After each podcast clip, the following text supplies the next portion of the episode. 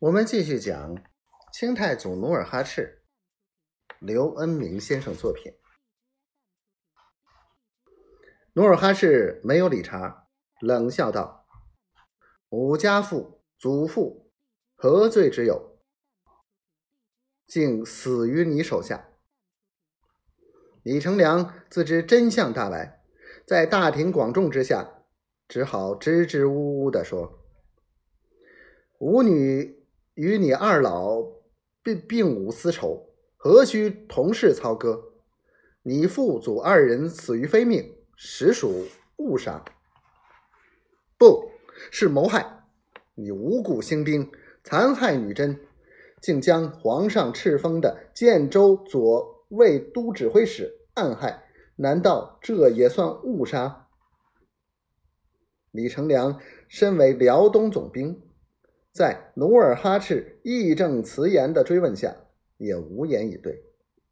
他干咳了两声，就笑眯眯的对努尔哈赤说：“壮士息怒，有话请进府即说。”努尔哈赤随着李成梁进了书房，李成梁亲自为他倒了一碗热茶。努尔哈赤。你为啥不早说你是觉长安的孙子？其实我本来无意出兵，只是听信了尼堪外兰的挑拨，才误杀了你的祖父和父亲。事已至此，我愿让你将父祖遗体接回安葬，另奏请朝廷赐你敕书三十道，战马十匹，并袭任你祖父之职。你看如何？努尔哈赤没有马上回答。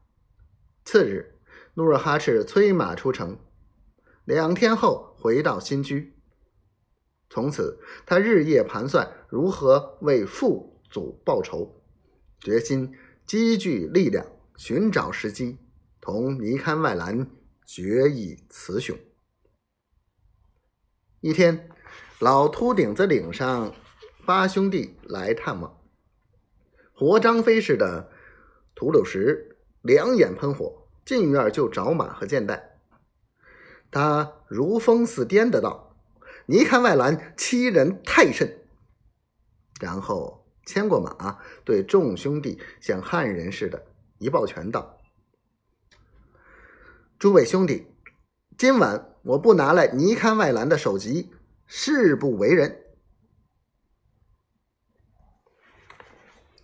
嗯。